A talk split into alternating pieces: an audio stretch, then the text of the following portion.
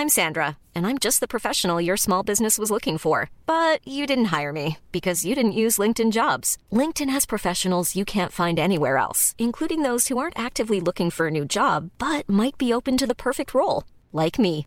In a given month, over 70% of LinkedIn users don't visit other leading job sites. So if you're not looking on LinkedIn, you'll miss out on great candidates like Sandra. Start hiring professionals like a professional. Post your free job on linkedin.com/people today.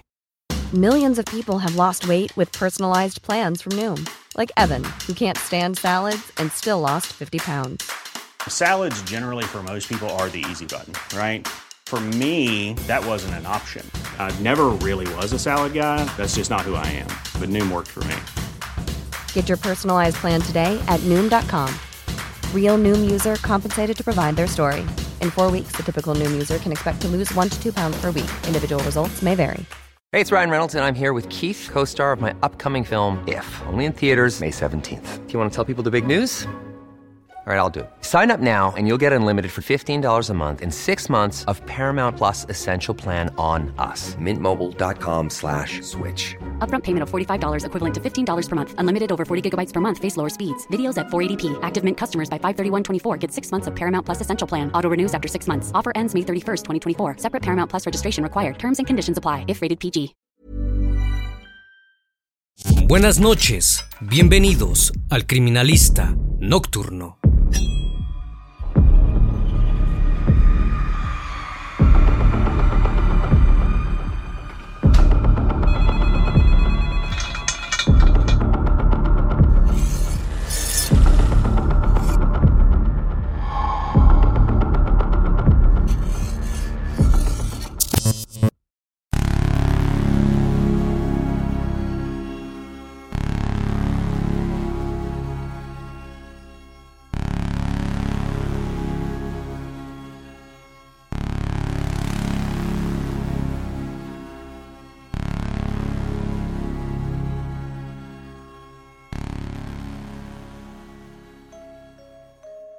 Londres, Inglaterra, jueves 3 de febrero de 1983.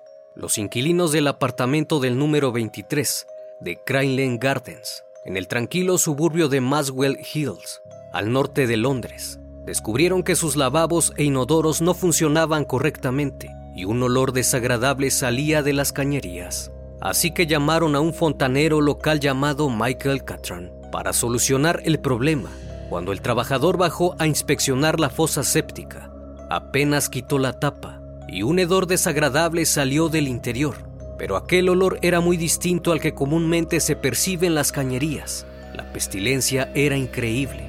Aún así decidió continuar, apoyado solo de una linterna. Unos tres metros y medio más al fondo, logró observar una capa de líquido blanquecino, de apariencia viscosa y manchas rojas obstruía las cañerías. Cuando llegó hasta el fondo descubrió que eran trozos de carne putrefacta. Algunos pedazos aún tenían cabellos adheridos a la piel y se lograban apreciar algunos huesos pequeños. Una vez que el fontanero descubrió el problema de la cañería, dio aviso inmediatamente a la policía. A las 11 de la mañana, agentes acudieron al lugar para realizar una inspección completa de la fosa, donde se encontraron más restos de carne y huesos los cuales fueron examinados por el Departamento de Patología, quien determinó que los huesos eran humanos, pertenecientes a una mano, y que los restos de carne pertenecían al cuello de una persona, con marcas distintivas de un estrangulamiento.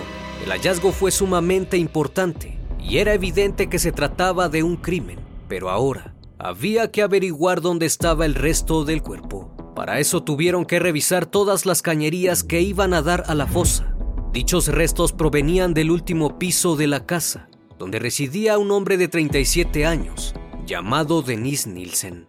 El martes 8 de febrero, el inspector Peter J., en compañía de dos agentes, acudió nuevamente al edificio para interrogar a los vecinos.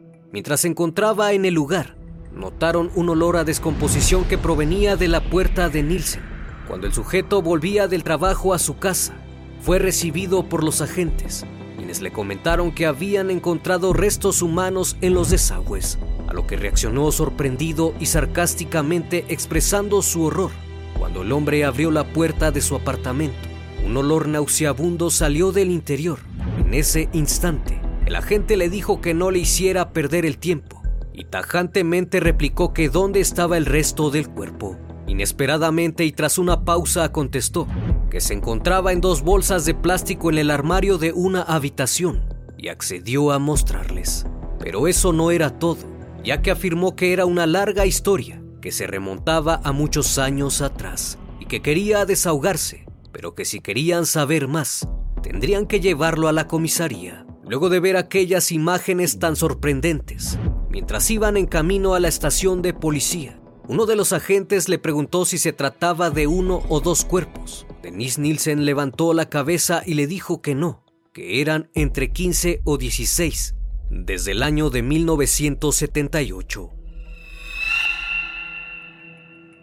Denise Andrew Nielsen era una persona muy reservada y solitaria, de una apariencia amable y bondadosa, que le gustaba ayudar a los demás, en especial a las personas sin hogar aunque en realidad sus buenas intenciones ocultaban un oscuro secreto. Nació el 23 de noviembre de 1945 en Friseburg, en Escocia, hijo de Olaf Nielsen, de origen noruego, quien había servido en el ejército durante la Segunda Guerra Mundial, y Betty White, de nacionalidad escocesa. Ambos tuvieron tres hijos, entre ellos Denise, una hija llamada Silvia, y Olaf Jr. Durante toda su infancia el padre de estos jamás se interesó en sus hijos y siempre vivieron en la casa de sus abuelos. A menudo llegaba ebrio a casa, por lo que las peleas en el hogar eran muy frecuentes, lo que provocó finalmente el divorcio. Al no tener una figura paterna se refugió en su abuelo, quien era extremadamente religioso. Él le inculcó a su nieto que todo lo que involucraba diversión era pecado. Por esta razón, Denise empezó a desarrollar una personalidad retraída y reservada. El 31 de octubre de 1951, un mes antes de su sexto cumpleaños, su abuelo falleció de un ataque al corazón mientras se encontraba pescando. Su cuerpo fue encontrado en el mar y fue llevado a la familia. La imagen de este sobre la mesa del comedor lo dejó marcado para siempre, pues su madre lo dejó verlo y le dijo que estaba durmiendo, a pesar de solo ser un niño. La pérdida de su abuelo le produjo un profundo sentimiento de soledad y algo en su interior cambió, pues a su corta edad asoció el amor con la muerte. Una vez solo, acudía por las tardes al puerto y le gustaba observar los barcos pesqueros. Su capacidad de relacionarse disminuyó y cuando alguien trataba de mostrarle afecto, él se alejaba. Le era muy difícil hacer amigos, pues prefería andar solo. En 1954, Nielsen tuvo una experiencia algo extraña, pues un día fue a nadar a la playa y fue arrastrado mar adentro por las olas. En un principio entró en pánico y comenzó a quedarse sin oxígeno, hasta que en su mente creyó que su abuelo iría a buscarlo. Cerró los ojos y esperó el gran momento. Luego de eso, fue sacado del agua por un amigo, quien supuestamente, luego de hacerlo reaccionar, lo tocó inapropiadamente. Poco tiempo después su madre se volvió a casar y se mudaron a Strichen. Cuando entró a la adolescencia, Denise tenía ciertas dudas sobre su intimidad, pues no le gustaban las mujeres y se sentía atraído por hombres. Una noche intentó tocar a su hermana y a su hermano mientras dormían para poder aclarar esas dudas, pues anteriormente había fantaseado con su hermano luego de verlo sin camiseta. En ese momento, cuando se dispuso a acariciarlo, en medio del tacto despertó. Al ver lo que intentaba hacerle, comenzó a llamarle gallina y a partir de entonces empezaron las burlas e intimidaciones. En el año de 1961, cuando terminó sus estudios de secundaria, Nielsen tomó la decisión de unirse al ejército, donde se desempeñaba como cocinero en la ciudad de Berlín y Chipre. Estando ahí, comenzó a beber grandes cantidades de alcohol con el fin de reducir su timidez y poder socializar mejor. Poco a poco sus fantasías fueron desarrollándose, luego de que en una ocasión, tras tomar considerablemente, se desmayó. Al despertar se dio cuenta que estaba en el apartamento de un amigo. Aunque nada pasó íntimamente, él tuvo la fantasía de que así fuera. A partir de entonces, fingía desmayarse durante las reuniones con la esperanza de que alguien abusara de él. En los dormitorios para soldados había muy poco espacio individual. Aún así, Nielsen se las arregló para colocar un espejo en donde podía observar su torso, fantaseando con la idea de una pareja masculina. Pero con el pasar de los días, sus fantasías se iban haciendo necrofílicas. Tras breves estancias en Gran Bretaña y Chipre, fue destinado nuevamente a Alemania, donde contrató a una mujer para poder tener intimidad, pero luego de la experiencia, llegó a la conclusión de que sin ninguna duda le atraían los hombres, aunque nunca lo comentó con nadie, ni siquiera con su madre, que sabía que era muy religiosa y no lo tomaría nada bien. En 1972 se retiró del ejército y regresó a Strichen con su progenitora, quien le expresaba constantemente que debía buscarse una mujer para tener familia. Sin embargo, Nielsen tenía claras sus preferencias, pero no se sentía capaz de contárselo a su madre, hasta que un día, luego de una plática sobre el tema de la diversidad, defendió los derechos de las preferencias íntimas, y su hermano, harto de eso, le contó a su progenitora que a Denise le gustaban los hombres. Esto llevó al distanciamiento de la familia. Nielsen tuvo que marcharse hacia Londres, donde encontró un trabajo en la policía metropolitana. Durante su estancia en la ciudad empezó a frecuentar bares gay, donde logró interactuar con algunos hombres, pero nunca llegó a tener una pareja. Luego de un año renunció a la policía y consiguió un nuevo empleo como guardia de seguridad. Sin embargo, duró muy poco tiempo. Luego de eso, consiguió un puesto como funcionario en un centro de empleo, donde rara vez interactuaba con sus compañeros de trabajo pues lo consideraban raro y muy callado, además de que era visto por los demás como un adicto al trabajo. Durante esos años, tuvo varias relaciones breves y sentimentales, pero todas terminaron en fracaso, ya que al parecer le era imposible estar con alguien durante largos periodos. Como resultado, llegó a creer que no era apto para tener una relación duradera y estable. El 30 de diciembre de 1978, iniciaría con su carrera criminal. Su primera víctima fue un joven de 14 años, de nombre Stephen Holmes, a quien encontró en un bar tratando de comprar alcohol. Al ver que le negaron la venta, Nielsen se acercó al joven y lo invitó a su casa. Este accedió, y una vez ahí, bebieron hasta quedarse dormidos. Al día siguiente, cuando despertó vio al joven que aún estaba en su cama. Repentinamente fue por una corbata y comenzó a ahorcarlo hasta que perdió el conocimiento. Seguido de eso utilizó una cubeta para sumergir su cabeza durante un tiempo. Al ver su cuerpo inerte, empezó a estimularse. Después lo limpió perfectamente y lo sentó en su sala frente al televisor. Todos los días hablaba con él y le contaba lo que había hecho durante el día. Increíblemente, continuó haciendo esto durante seis meses sin ser descubierto, ya que cuando tenía visitas, escondía el cuerpo en una habitación debajo del piso de madera y lo envolvía en una bolsa para disimular un poco el olor. Pasado este tiempo, construyó una hoguera atrás de la casa y quemó el cuerpo para finalmente deshacerse de él. Un mes después, intentó atraer a otra víctima, pero esta logró escapar y denunció todo a la policía. Luego de este incidente fue interrogado, pero el joven se negó a presentar cargos y lo dejaron libre. Meses después, conoció a un estudiante canadiense llamado Kenneth Ogden, quien se encontraba de vacaciones en Inglaterra. El 3 de diciembre de 1979, ambos se conocieron en un bar. Empezaron a charlar y Nielsen se ofreció a darle un recorrido por Londres. Pasadas unas horas, lo invitó a comer a su apartamento.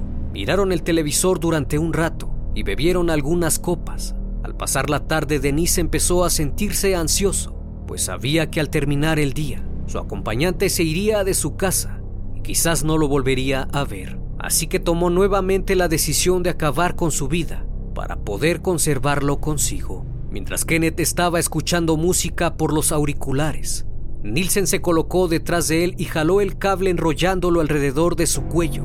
Después empezó a forcejear con él hasta que cayó al suelo y lo arrastró por el corredor en segundos la víctima dejó de oponer resistencia, le quitó los auriculares y le dijo que él también quería oír música. Puso un disco y empezó a bailar felizmente en su hogar, mientras Kenneth yacía sin vida en el suelo. A la mañana siguiente guardó el cuerpo en el armario y se fue a trabajar. Cuando regresó lo sacó y lo sentó en una silla de la cocina. Comenzó a cambiarlo de ropa para posteriormente tomarle algunas fotografías e incluso posó con él en algunas tomas. Luego de eso lo llevó a la cama y se dispuso a ver televisión. Durante las siguientes dos semanas continuó con este comportamiento.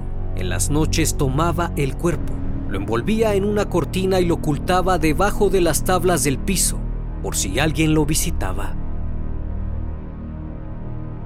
Luego de eso se reportó la desaparición del estudiante. La noticia empezó a circular por Inglaterra durante varios días. En un momento Nielsen pensó que lo atraparían e irían por él, ya que muchas personas lo habían visto en compañía de Kenneth, pero finalmente no fue así y nada sucedió. El 17 de mayo de 1980 conoció a Martin Duffy, de 16 años, un estudiante de catering que dormía a la intemperie en la estación Euston. Al verlo, Nielsen se le acercó y estuvieron platicando durante algún rato. Posteriormente se ofreció de buen samaritano y le dijo que si quería, podría quedarse a pasar la noche en su casa.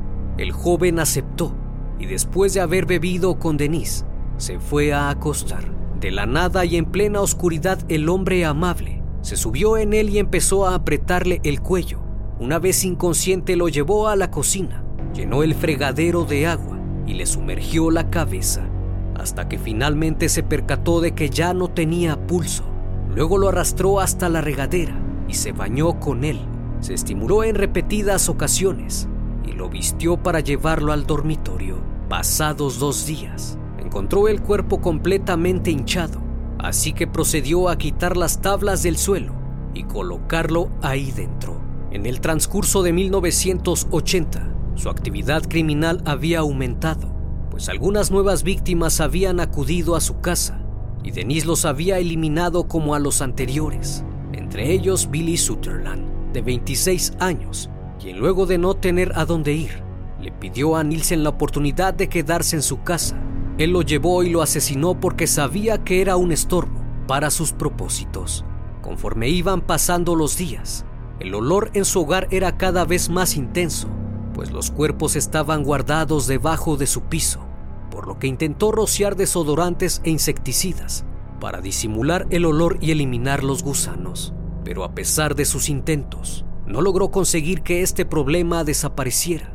Así que se le ocurrió la idea de cortarlos en pedazos y hacer una hoguera detrás de su casa para así borrar todo indicio. Los huesos los enterró en un baldío que se encontraba en la parte trasera del inmueble. Una vez que se deshizo del último cuerpo, el dueño de la propiedad le pidió a Denise desalojar el apartamento, ya que iba a realizar una renovación.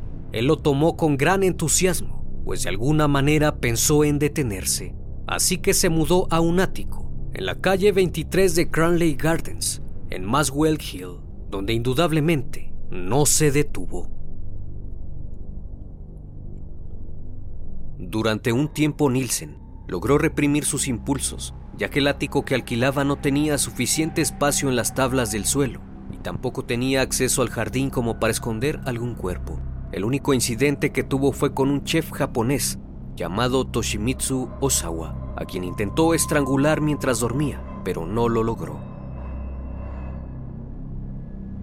En marzo de 1982, Nielsen acudió nuevamente a un bar en busca de una nueva presa, donde conoció a John Owelt, de 23 años de edad.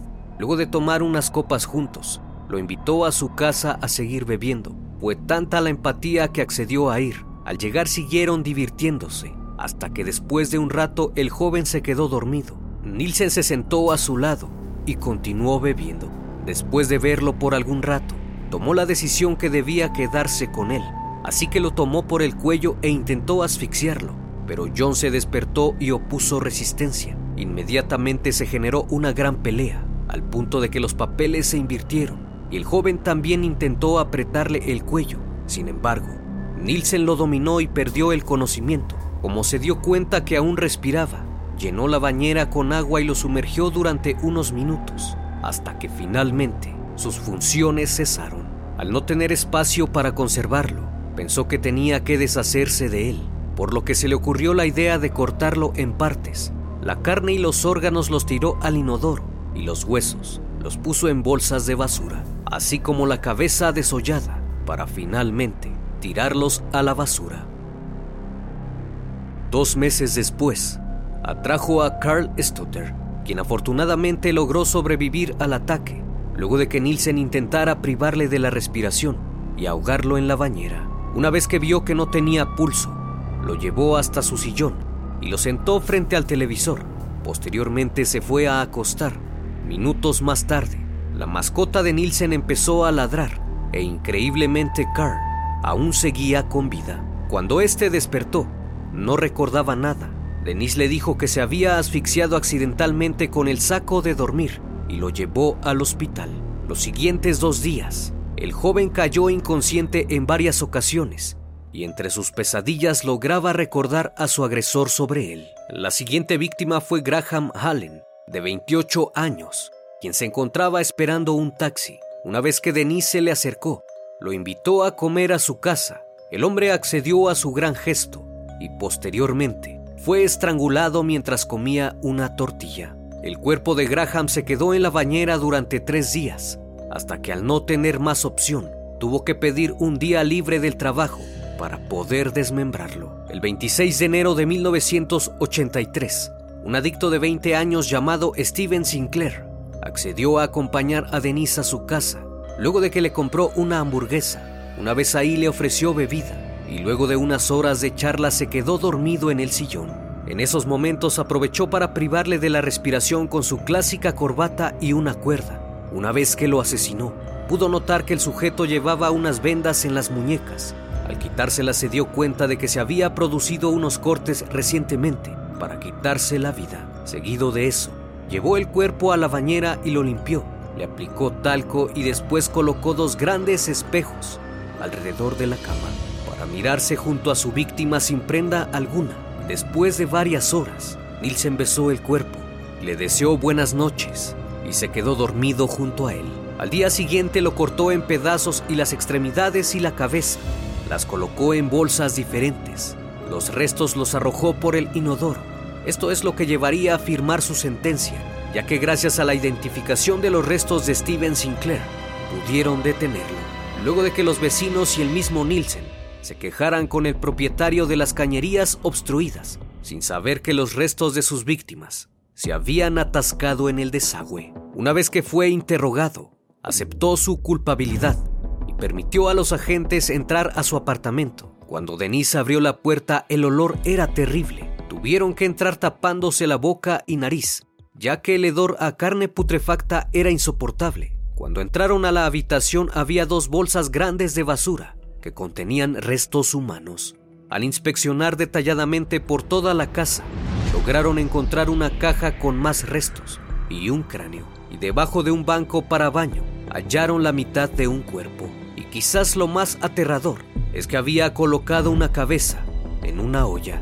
En total había partes de tres cuerpos en diferentes estados de descomposición que iban de 18 meses, 9 meses y algunos días en el apartamento. El juicio contra Nielsen inició el 24 de octubre de 1983.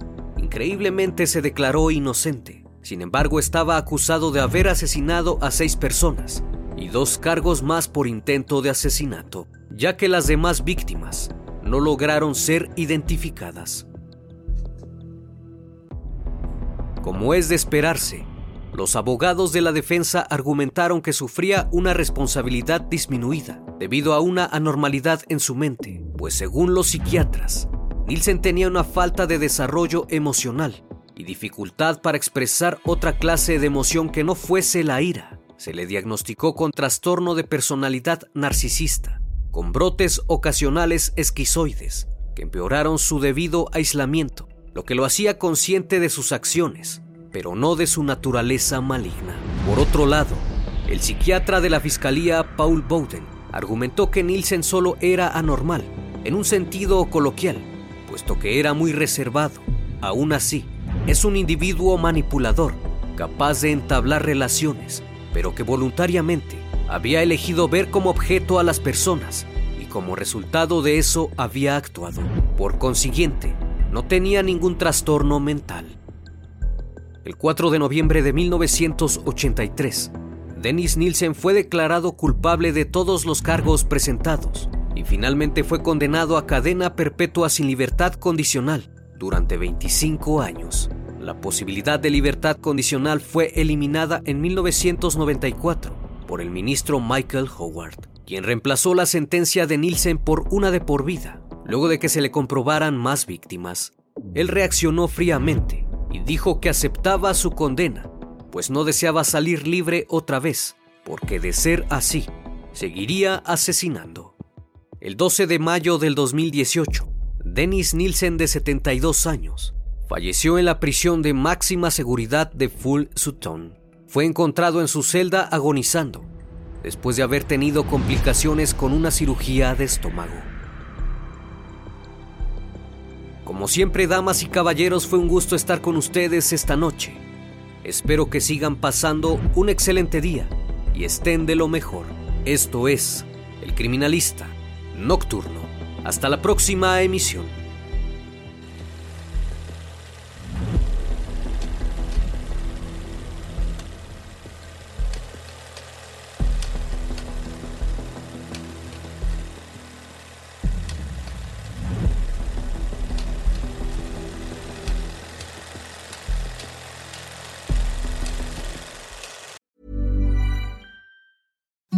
Imagine the softest sheets you've ever felt. Now imagine them getting even softer over time. That's what you'll feel with Bowl and Branch's organic cotton sheets. In a recent customer survey, 96% replied that Bowl and Branch sheets get softer with every wash. Start getting your best night's sleep in these sheets that get softer and softer for years to come. Try their sheets with a 30-night guarantee. Plus, get 15% off your first order at bowlandbranch.com. Code BUTTERY. Exclusions apply. See site for details.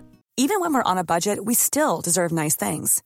Quince is a place to scoop up stunning high-end goods for 50 to 80% less than similar brands. They have buttery soft cashmere sweaters starting at $50, luxurious Italian leather bags, and so much more. Plus, Quince only works with factories that use safe, ethical, and responsible manufacturing. Get the high-end goods you'll love without the high price tag with Quince. Go to quince.com slash style for free shipping and 365-day returns. Hey, it's Paige DeSorbo from Giggly Squad. High quality fashion without the price tag. Say hello to Quince. I'm snagging high-end essentials like cozy cashmere sweaters, sleek leather jackets, fine jewelry, and so much more. With Quince being 50 to 80% less than similar brands. And they partner with factories that prioritize safe, ethical, and responsible manufacturing. I love that. Luxury quality within reach. Go to quince.com slash style to get free shipping and 365 day returns on your next order. Quince.com slash style.